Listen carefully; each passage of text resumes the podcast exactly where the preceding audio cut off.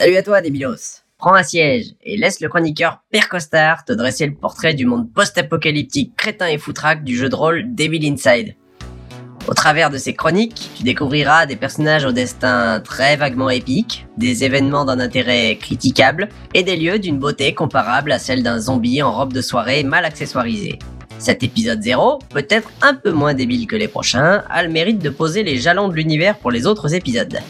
Créé notamment par Jbaf et Holkan Rider, ce jeu vise à proposer des parties de JDR poilantes en foutant le feu à son premier degré. Le tout sans débourser un copec.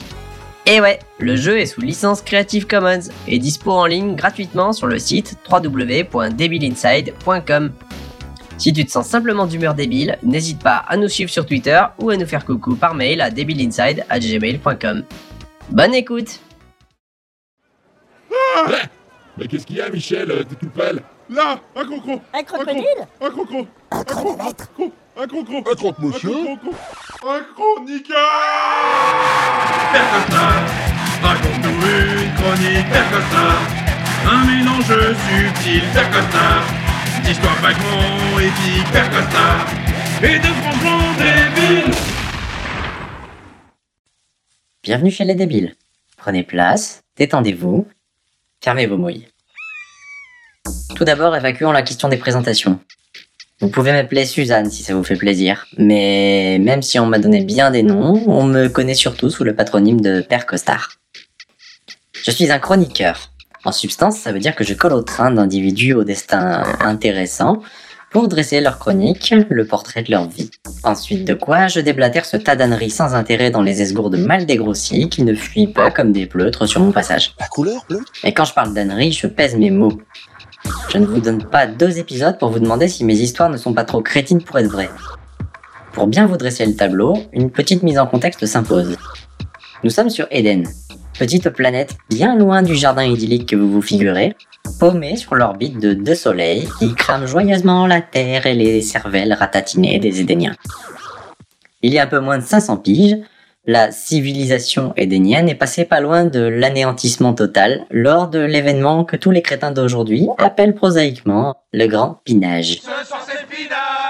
Derrière ce nom plutôt révélateur du niveau d'intelligence globale se cache en fait une révolution des machines les plus avancées de l'époque, las de se casser les processeurs pour pas un rond. Je vous passerai les détails du merdier, mais pour vous la faire courte, on parle d'une guerre thermonucléaire globale, de 90% des Édéniens exterminés, de mégalopoles entières réduites en fine poussière façon crématorium, et d'une faune flore transformée à jamais par les niveaux ubuesques de radiation qui en résultèrent. L'ironie, c'est que les Édéniens doivent leur salut à la création la plus stupide de leur peuple d'abrutis. Une gamme de robots à l'intelligence artificielle euh, discutable, équipés d'une puce de classe DI pour Devil Inside, avant tout destinée à se foutre de la gueule du monde. Sauf que rira bien qui se poilera le dernier, ce sont ces bots qui firent office de vecteur pour un virus informatique ciblant, je vous le donne Émile, l'intelligence. Eux-mêmes cons comme des balais sans poils mais un peu plus épais, ils ne risquaient pas grand-chose. Ainsi, sans même en avoir conscience, ils contaminèrent et détruisirent tout IA avancé. 500 ans sur l'échelle de la radioactivité, euh, c'est court. Autant dire qu'aujourd'hui, les niveaux de radiation crèvent le plafond. Pourtant, le peu d'êtres vivants organiques qui y ont survécu se sont adaptés et ont développé de nouveaux modes de survie. Dans le cas des Édéniens, la survie, ça passe entre autres par la mise à profit de ces bots euh, crétins, mais foutrement utiles pour les tâches ingrates ou la protection. Toute la société s'est aujourd'hui articulée sur une quasi-égalité entre boîtes de conserve et viandus édéniens. Tant en termes de démographie que de considération. Enfin, pas besoin de vous exciter les cocos, hein. quand je parle de considération, je veux juste dire que personne n'en reçoit aucune. Mais du coup, de ce point de vue, euh, tout le monde est plus ou moins l'égal de son prochain. Même l'intelligence générale tente à s'égaliser. Également à la baisse, bien sûr, les radiations ayant rendu les viandus plus ou moins aussi débiles que leurs bots. Eden est presque un monde post-apocalyptique comme un autre. Violent, sale, corrompu, plein de radiations. Ce qui le distingue peut-être de ses pairs, c'est l'idiotie caractérisée de tous ses occupants. Ah, pas le genre incapable de se mouvoir en ligne droite tout en baffant un chewing-gum, non. La débilité des Édéniens et de leurs bots prend une forme à la fois plus subtile et plus brutale. On est plus sur quelque chose entre un Forrest Gump sous LSD et le Joker dans un de ses bons jours. Dans l'ensemble, après, euh, ça dépend des gens. Si certains sont clairement identifiables de par leur comportement erratique, euh, neuneux ou franchement violent, d'autres pourront paraître tout à fait sensés jusqu'à ce que... sauf qui peut. Addiction étonnante, maladie mentale, fanatisme forcené, mésinterprétation de concepts basiques ou un peu d'étroit mon capitaine. Eden, euh, c'est un genre de cours des miracles, modèle king size. Et un menu cours des miracles pour le monsieur. Ici, la crétinerie semble même avoir pris un caractère quasi mystique.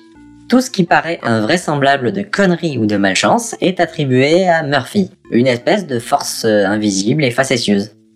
Partant de cette croyance débile, une flopée d'événements surnaturels, ou presque, sont apparus ça et là dans la mythologie collective. Si bien qu'un panthéon de divinités a pris racine dans l'esprit dérangé commun. Du reste, entre véritables miracles, technologies perdues ou pures inventions de simples d'esprit, il est difficile de trier le vrai du faux. Mais ce qui est sûr, c'est que ça fait parler les trous du cul. Et leurs avis. Tout le monde en a un. Dans le genre neuneux, je vous ai pas encore parlé de la monnaie locale d'ailleurs. Ici, euh, pas de bifton, tout à cramer. Pas de crédit numérique, on saurait plus quoi en foutre vu qu'on a plus de quoi les lire. Non. Sur Eden, le commerce est basé sur les cubes. Retrouvés en pagaille après le grand pinage, ces cubes sont en fait d'anciens dés à six faces utilisés pour le jeu. Mais en pleine reconstruction d'un semblant de société, les génies du moment ont mal interprété une photo promotionnelle de joueurs en pleine action, conduisant tout le monde à penser euh, que les cubes constituaient la mise et non le moyen principal du jeu.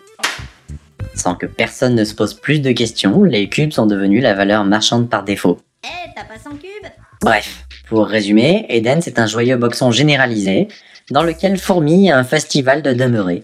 Et au milieu, des chroniqueurs comme moi, humbles serviteurs de Murphy, tentent de trouver des histoires hors du commun à raconter. C'est pas toujours une mince affaire, croyez-moi, surtout qu'il faut ensuite les restituer de manière simple à une audience pour le moins compliquée. Maintenant que vous cernez un peu mieux le foutoir, je vais pouvoir vous dresser des chroniques de personnages, de lieux ou d'événements qui forgent l'histoire d'Éden et qui en font un caillou pas comme les autres. Qui sait? Peut-être même qu'un jour je raconterai la vôtre d'histoire avec un peu de chance.